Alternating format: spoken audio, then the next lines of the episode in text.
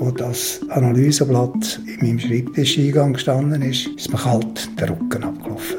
Eine riesige Menge Arsen ist im Blut und im Urin vorgekommen. Jede Methode in der Forensik hat so eine gewisse Bandbreite von der Aussagekraft, oder? Und es ist dann wie ein Puzzle, das am Schluss muss alles zusammenpassen und aufgehen. Das ist der Durchblick, der Wissenspodcast vom Blick. Wir suchen Antworten auf die Fragen an die Wissenschaft, die euch unter den Nägeln brennen. Mit der Serena Tanner und Jenny Riga. Krimis ziehen ein Millionenpublikum in Bann. Jeden Sonntagabend hocken Millionen von Leuten vor dem Fernsehen und schauen den Tatort. Aus den USA kennen wir Serien wie CSI oder Dexter oder all die True Crime Serien. In dieser Folge vom Durchblick geht es genau um das. Es geht um Mord. Und darum, wie Verbrechen aufgeklärt werden und wie nah diese ganzen Krimiserien eigentlich an der Realität sind. Und weil wir ja der Durchblick sind, geht es natürlich auch um Wissenschaft und die wissenschaftlichen Entwicklungen, die bei der Arbeit am Tatort helfen. Und an dieser Stelle müssen wir sagen, es geht um Mord, es geht um Totschlag und teilweise werden die Gewalttaten auch ziemlich genau beschrieben. Es kann also sein, dass es vielleicht auch ein ungutes Gefühl auslöst bei den einen oder anderen. Es kann sein, dass es nicht so einfach zu ertragen ist. Gut, ich überlege mir als erstes, soll ein Mann oder eine Frau sterben? Jung oder alt? Wir machen es mal so, eine 35-jährige Frau, hängt im Coiffeursalon. Was ein bisschen erstaunt ist, der Coiffeursalon läuft gut. Sie hat erst seit einem halben Jahr eröffnet. Und ja, es gibt eigentlich keinen Grund, wenn man es ermittelt, warum sie sich so das Leben genommen haben. Der Stuhl liegt umgekippt dort, alles normal. Das Handy ist sauber abgestellt, ist zuletzt etwa fünf Minuten, bevor er sich aufgehängt hat, gebraucht worden. Ein SMS ist geschickt worden. Meine Lieben, ich habe genug, verzeiht mir, tschüss. Das ist jetzt kein realer Fall. Das war der Bündner Krimi-Autor Philipp Gurt, der übrigens, wenn er anfängt, seine Bücher zu schreiben, selber noch nicht weiß, wie diese Kriminalfälle ausgehen werden. Aber wäre dieser Fall jetzt ein realer Fall, dann würde wahrscheinlich der nächste Kunde oder die nächste Kundin, die in den Laden kommt, die Polizei rufen und dann arbeiten ganz viele verschiedene Menschen mit verschiedensten Rollen zusammen. Dann ermitteln wir doch jetzt einmal mit in diesem fiktiven Fall, aber schön der Reihe nach. Je nach Kanton rückt eine Gruppe aus, wo in der Regel von einem Amtsarzt, die Polizei mit der Spurensicherung und für die Ermittlungen und der Staatsanwalt, wo die rechtliche Seite muss beurteilen. Peter Itten ist forensischer Toxikologe und mittlerweile in Pension, aber er war lange, lange Jahre Cheftoxikologe am Zürcher Institut für Rechtsmedizin und vorher bei der Kantonspolizei Zürich zuständig für Tatortarbeit und Spurensicherung. Hat in seiner Karriere also schon in einigen Mordfällen mitermittelt. Die Gruppe wird jetzt am Fundort oder Tatort die ganzen Ermittlungen einmal durchführen, wird mit Angehörigen, mit Zeugen reden, wird von der medizinischen Seite her die Person, die Verstorbene, untersucht, über Kleider, nachher über die Leiche. Das ist also so das Prozedere bei außergewöhnlichen Todesfällen. Und ein außergewöhnlicher Todesfall ist einer, wo ein Arzt oder eine Ärztin keine natürliche Todesursache feststellen kann Dazu gehören eben Unfälle, Suizide, aber eben auch Tötungsdelikte oder medizinische Behandlungsfehler und eben einfach alle unklaren Todesfälle, bei denen Gewalteinwirkung nicht ausgeschlossen werden kann. Wie heißt die Frau? Ist sie schlank? Ist sie groß? Ist sie coiffös? Ist sie mit Leid und Seele coiffös? Wie ist das Familienleben? Und so fängt sich das Bild an gehen. Gut, jetzt haben wir mal die Frau identifiziert. Wir wissen so ein bisschen, wie sie ihr Leben gelebt hat.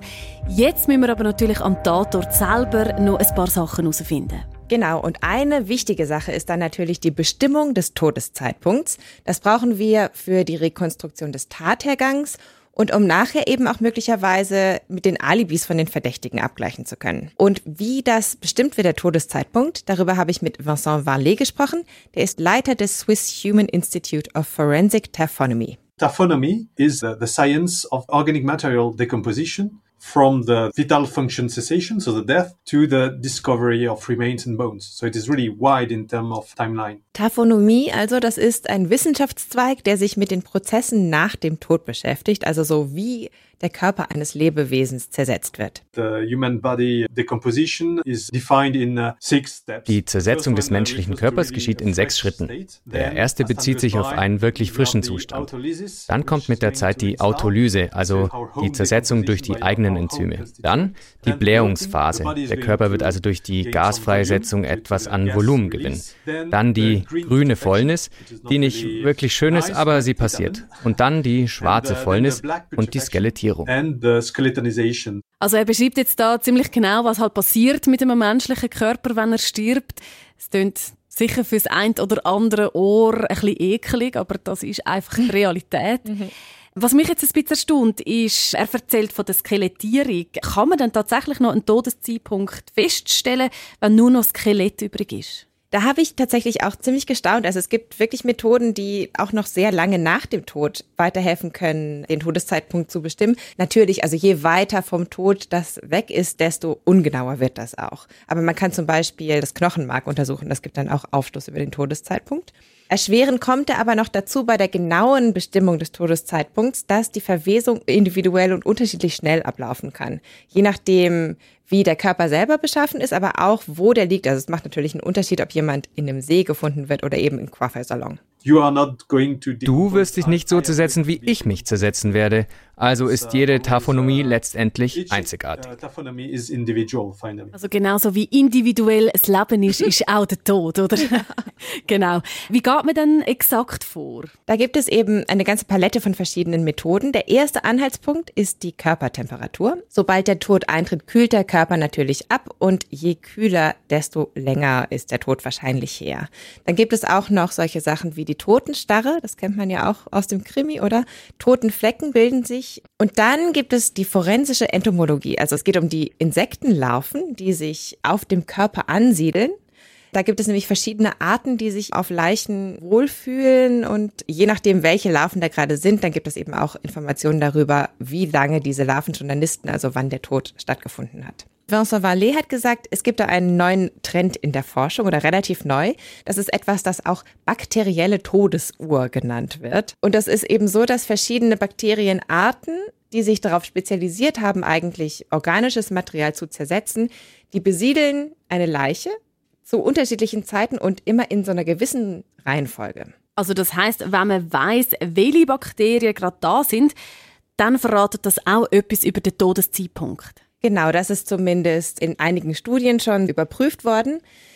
Es ist aber noch eine sehr neue Methode und es dauert natürlich auch eine Weile, bis sich das entwickelt und vieles ist auch noch gar nicht so bekannt. Bis neue Methoden etabliert sind in der Forensik, das dauert in der Regel einfach eine Weile.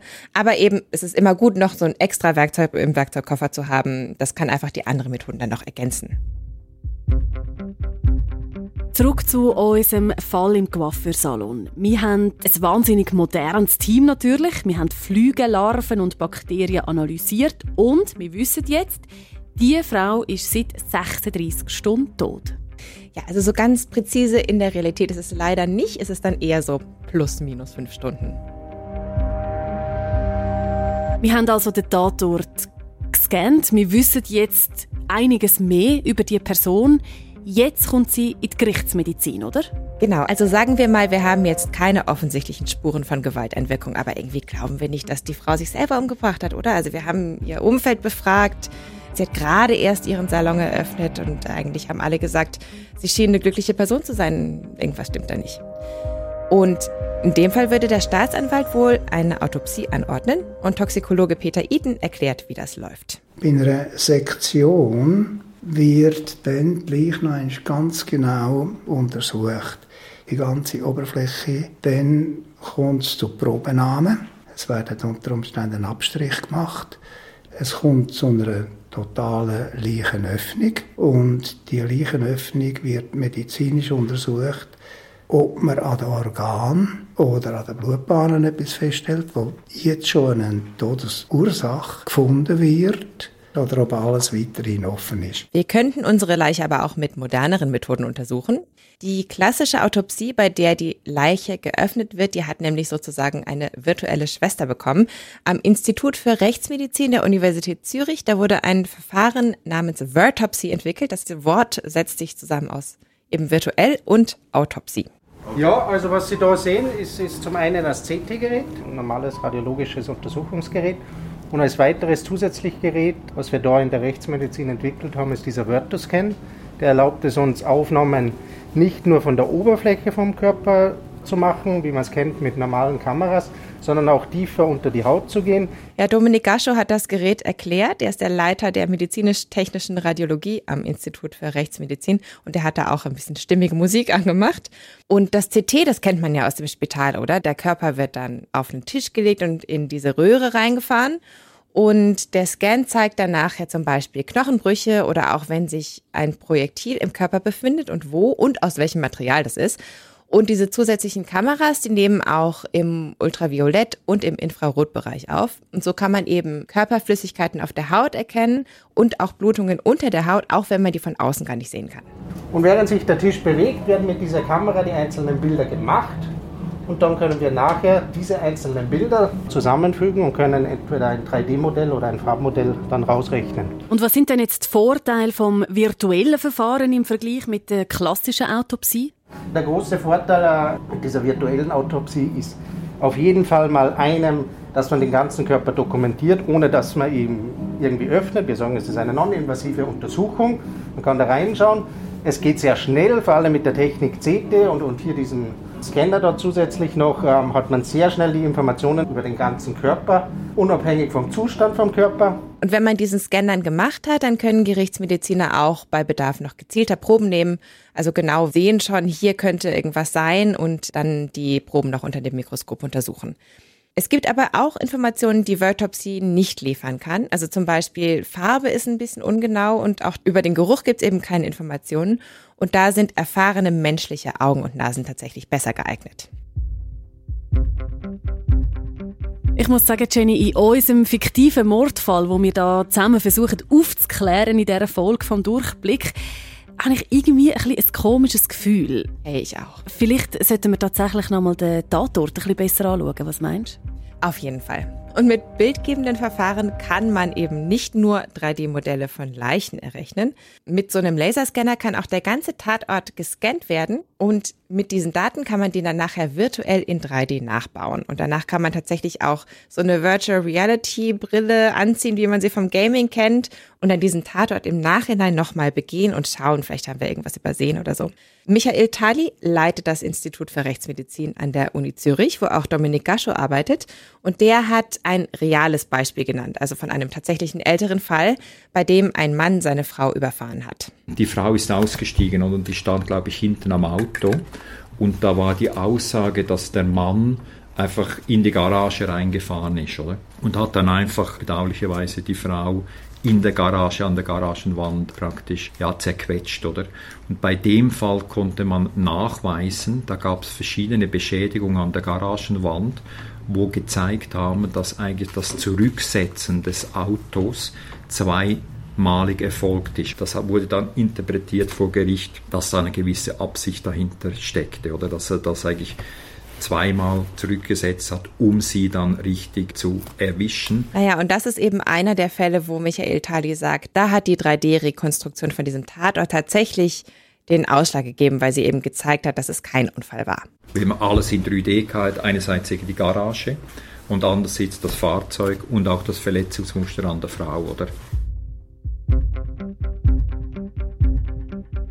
Also, wir haben unseren Tatort gescannt, wir haben die Leichen untersucht, wir haben den Todeszeitpunkt, wir haben auch Zeugenaussagen aufgenommen und es ist klar, ein Suizid können wir höchstwahrscheinlich ausschliessen. Aber was wir nicht haben, ist ein Täter oder eine Täterin. Mhm.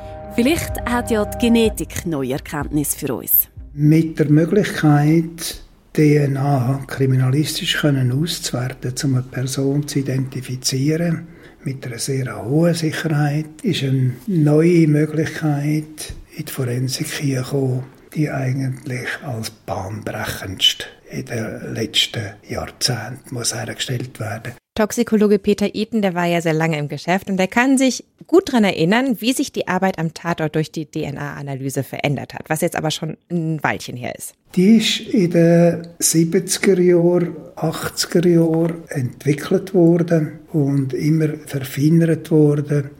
und hat eigentlich die ganze Tatortarbeit insofern geändert, dass wenn ich zurückschaue, wenn ich in den 70er Jahren an einem Tatort war, als Einsatzleiter, bin ich in der Krawatte und im Anzug da gewesen, ist mir nach 10 Jahren oder 15 Jahren nur noch in weißen Mondanzügen, würde ich sagen, rumgelaufen. Er hat mir da auch Fotos gezeigt, wer eben damals so in den 70ern leger am Tatort im Anzug aufgetaucht ist und so. Heute ist das natürlich ein No-Go. Warum? Weil die kleinen DNA-Spuren halt überall irgendwo sein können von allen Leuten vorher, von Tatbeteiligten. Und DNA hat man dann können so stark vervielfachen, dass ein paar DNA-Fäden an einem Tatort zu einer Identität geführt haben. Und dann findet man drei Wochen später jemand ganz anders. Die Vorsitzende vom Kirchenverein vom katholischen Chur wird erschossen im Stadtpark aufgefunden. Was hat die Frau mit dem zu tun? Erschossen. Sie ist erschossen worden. Definitiv ist das ein Mord. Wer erschießt so eine liebe Frau, 55, die sich nur für soziale Sachen einsetzt, die im Kirchenvorstand ist, tolles Leben, lieber Mann, erwachsene Kind, und jetzt fangen wir die Fälle vielleicht zusammenbringen. Weil man findet am Ort von der erhängten Coiffeuse die gleiche DNA. Also unser fiktiver Fall wird komplizierter, Jenny. Wir mm. haben eine zweite ein Leiche. Twist. Yes. Dun, dun, dun. wir haben also eine zweite Leiche. Wir wissen nicht genau, hat das einen Zusammenhang überhaupt oder sind das zwei komplett verschiedene Fälle? Helfen in so einer Angelegenheit tut eben vielleicht eine DNA-Analyse, wo wir aber ja schon seit ein paar Jahren kennen, wo wir auch von den Krimis kennen, oder? Die klassische Speichelprobe, die von Verdächtigen genommen wird und wo man dann eben abgleichen kann mit den Leichen, die man gefunden hat. Genau, in unserem fiktiven Fall hat das jetzt auch tatsächlich unsere beiden Mordfälle miteinander verbunden. Da müssen wir jetzt weiter ermitteln. Aber jetzt mal zurück in die Realität. Es gibt, was DNA-Analytik angeht, auch neuere Entwicklungen. Denn die DNA, die ist ja quasi unser Bauplan. Also daraus kann man auch herauslesen, was wir für physische Merkmale haben und wie wir aussehen. Und dieses Prozedere, das Aussehen aus der DNA herauszulesen, das nennt man Phänotypisierung. Und das wird ja aktuell auch politisch diskutiert. Mhm. Ähm, das soll ja auch für Strafverfolgung erlaubt werden. Genau, also der Nationalrat hat den Vorschlag zur Abänderung von diesem DNA-Profilgesetz schon durchgewunken und jetzt liegt der Ball erstmal beim Ständerat. Das würde dann bedeuten, dass man die Augenfarbe, die Haut- und Haarfarbe und die biogeografische Herkunft aus der DNA herauslesen darf und das in Ermittlungen verwenden darf. Das kann den Vorteil haben, dass man den Kreis der Verdächtigen einschränken kann und Michael Tali hat da Beispiele dafür. Da müssen Sie sich vorstellen, da sind 50 oder 80 oder 100 Polizisten, sie sind am Fall dran und man kommt nicht weiter, oder? Und wenn man das natürlich auswerten und könnte sagen, wir suchen ihr jemanden, der vielleicht weiße Hautfarbe hat oder dunkle Hautfarbe. Es ist jemand, wo vielleicht eher blonde Haare hat oder rote Haare oder blaue Augen, dann können sie sich ein bisschen eingrenzen, oder? Aber es ist nicht ein hundertprozentiger Dings wie mit Fingerabdruck. Der Michael Thali sagt, es ist keine hundertprozentige Sicherheit dahinter, hinter dieser Methode. Also man weiß nicht, hat die Person tatsächlich blonde Haare oder nicht. Ist denn da nicht eine Gefahr da, dass das einem so ein bisschen auf eine falsche Fährte lockt? Ja, genau deshalb ist es eben auch recht umstritten, die Methode, also zumindest das in Ermittlungen zuzulassen, weil es eben nicht so präzise ist und weil man nur diese Wahrscheinlichkeiten angeben kann. Also zum Beispiel sagen wir, jemand hat so 85 Prozent braune Augen oder blaue Augen und manchmal stimmt das dann halt nicht. Und es kann eben schon sein, dass es dann auch so den Fokus weglenkt von den tatsächlichen Tätern. Und bei bestimmten so Mischfarben von den Augen her zum Beispiel, also grüne oder graue Augen, da ist die Treffsicherheit noch geringer. Und eine andere Befürchtung ist, das wird ja auch viel diskutiert, dass es zu Diskriminierung führen könnte. Also dass es eben einfach bestimmte Bevölkerungsgruppen eingrenzt, zum Beispiel eben über die Hautfarbe und über die Herkunft und dann einfach so unter Generalverdacht stellen könnte und dass das zu mehr strukturellem Rassismus führt. Michael Tali sagt, es kann aber auch solche Gruppen entlasten. Das ist zum Beispiel mal passiert in Holland. Da wurde ein Mädchen vergewaltigt und getötet in der Nähe eines Asylbewerberheims. Und wir hatten Spuren bei den ermordeten Mädchen und dem es dort analysieren Und am Schluss kommt raus, wieder erwarten, so banale Volksmeinung, es sind nicht die Asylanten gewesen, die Dunkelhäutigen, sondern es ist am Schluss äh, praktisch, glaube ich, irgendwie ein Bauer in der Umgebung gewesen mit, glaube ich, rötlichen Haar, oder? Verschiedene Wissenschaftlerinnen und Wissenschaftler warnen aber auch, dass einfach so ein bisschen überschätzt wird, was Phenotyping eigentlich alles leisten kann. Also zum Beispiel wurde auch schon probiert, so ein richtiges Phantombild zu erstellen, also halt Bilder des Gesichtes einer Person aufgrund der DNA. Und das geht eigentlich nach wissenschaftlicher Meinung überhaupt nicht. Das ist super unpräzise. Und noch ein Ding ist halt, dass diese Wahrscheinlichkeiten richtig auswerten nicht ganz so unkompliziert ist und diejenigen, die es nutzen, die müssen auch wissen, wie man die Ergebnisse des Tests richtig interpretiert. Jede Methode in der Forensik oder Medizin hat so eine gewisse Bandbreite von der Aussagekraft, oder? Also es ist klar, je mehr von diesen Methoden man auch anwendet in einem speziellen Fall, desto verlässlicher ist dann auch das Bild. Das ist auf jeden Fall so. Also man muss die ganzen Puzzlestücke irgendwie zusammenfügen. Ein Beispiel gibt es dann noch von unserem erfahrenen Toxikologen Peter Eten. Das ist ein Mord aus den 90er Jahren gewesen. Wo wir mit der ersten Analyse keine Todesursache gefunden haben, aber irgendwo hat etwas nicht gestimmt. Bei dem Fall ist es um eine Frau gegangen, die jetzt Nacht Durchfall hatte, Bauchkrämpfe. Es ist ihr sehr schlecht gegangen. Sie ist von ihrem Partner gepflegt worden, aber in der Morgenstunde gestorben. Bei der toxikologischen Routineuntersuchung hat sich da nichts ergeben. Da wird normalerweise gecheckt Drogen, Alkohol, solche Sachen. Aber der Obduzent, der die Autopsie eben gemacht hat, der hat so punktförmige Einblutungen im Herzmuskel gefunden. Und deswegen, das war so ein kleiner Hinweis, haben sie dann noch eine spezielle Stoffanalyse gemacht. Wir haben eine Elementaranalyse machen lassen, die verschiedenste Elemente erfasst. Und ich erinnere mich, wo das Analyseblatt in meinem Schreibtischeingang gestanden ist, ist mir kalt der Rücken abgelaufen. Eine riesige Menge Arsen ist im Blut und im Urin vorgekommen. Und letzten Endes bei diesem Fall, da kam raus, der Partner, der sie angeblich gepflegt hatte, die Frau, der hat sie eigentlich vergiftet. Und der Punkt ist eben auch so ein bisschen, hätte man da einfach nur so die Standardtests gemacht, wäre man gar nicht drauf gekommen. Also dieser Arsennachweis ist eben ein bisschen aufwendiger. Und deswegen ist es eben gut, wenn man verschiedene Methoden hat, die alles in die richtige Richtung lenken können.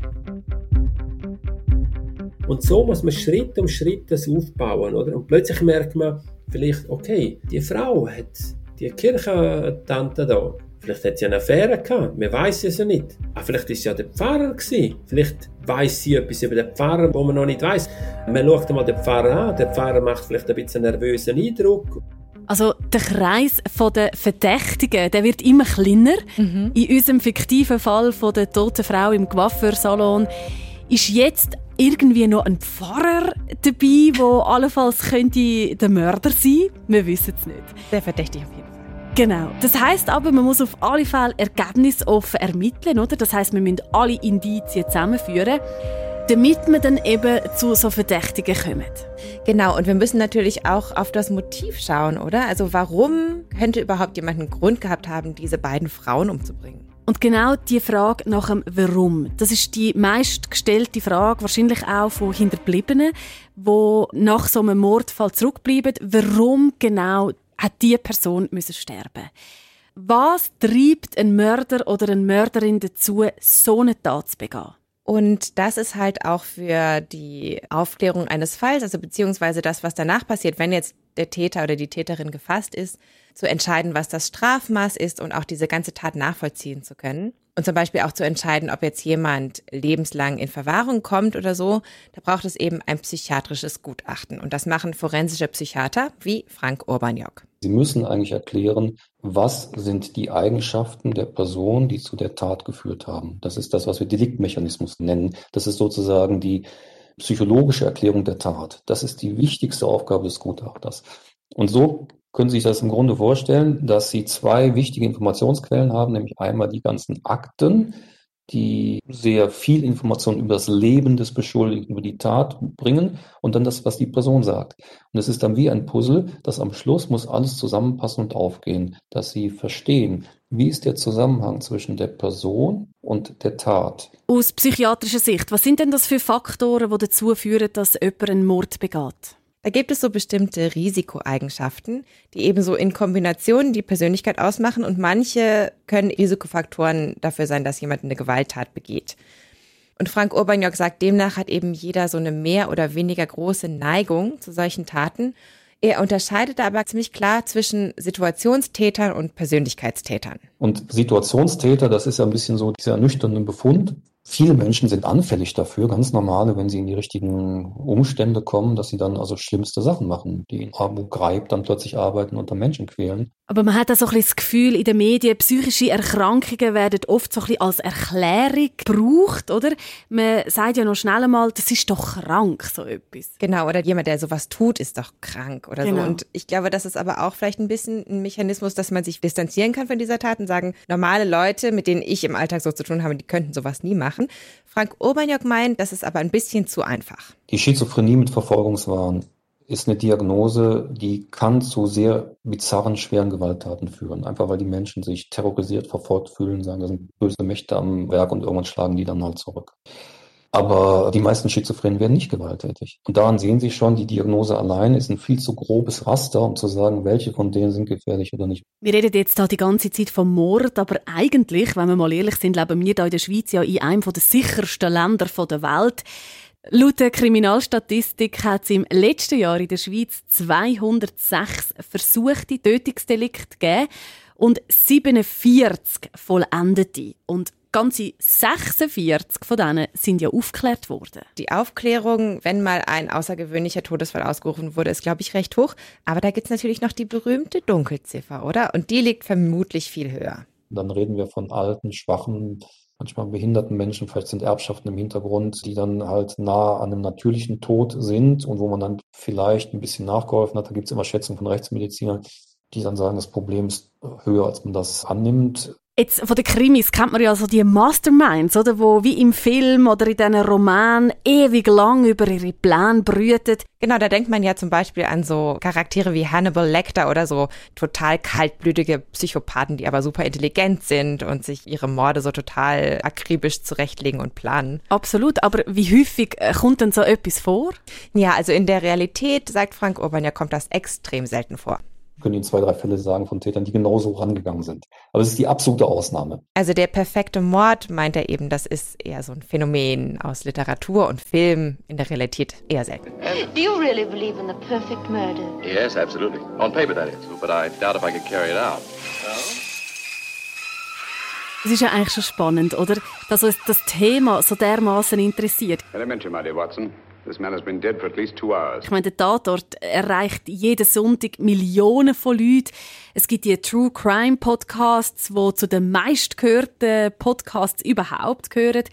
Krimis von Autoren wie der Stieg Larsson werden massenweise verschlungen. Gibt es denn eine Erklärung für die Faszination? Krimi-Autor Philipp Gurt, der sagt, für ihn als Autor ist das ein gutes Sujet, weil es eben einerseits immer spannend ist und die Geschichte dadurch so einen gewissen Drive bekommt. Es hat eine gewisse Dramatik, es steht viel auf dem Spiel. Gleichzeitig kann man aber auch so die Charaktere entwickeln und menschliche Geschichten erzählen. Das ist eben für ihn als Autor reizvoll. Solche Coiffeuse sind verträumt. Endlich hat sie ihren Salon gehabt. Was hat sie vorher gemacht? Vorher war sie vielleicht Mutter. Gewesen. Andererseits, Wir haben einen Voyeurismus in der Gesellschaft. Am Abend auf dem Sofa ein Krimi zu lesen, ist eigentlich teilhaben an einer furchtbar schönen Geschichte, ohne sich die Hände dreckig zu machen. Beim Krimi geht es ja den Leuten nicht darum, dass sie Tote nur sind, sondern sie wollen auch knobeln, rätseln und können das Buch auch zulegen und gut ist. Gut, jetzt müssen wir ja unseren Fall auch noch aufklären, Jenny. Wir schauen also nochmal ein bisschen genauer an ins Leben von dieser toten Coiffeuse, die dort in diesem Coiffeursalon gehangen ist und so gefunden worden ist. Und wir stellen fest, die Frau hat jahrelang einen Stalker gehabt. da wäre es doch möglich, dass die Kirchenvorstandsdame irgendwas gesehen hat und dann falscher Ort zur falschen Zeit und dann auch sterben musste. Ich glaube, es könnte in die Richtung gehen, aber wer sind wir schon, dass wir könnten einen Kriminalfall lösen Und tatsächlich ist es ja auch so, dass selbst der Krimi-Autor nicht weiß, wie der Fall zu Ende geht.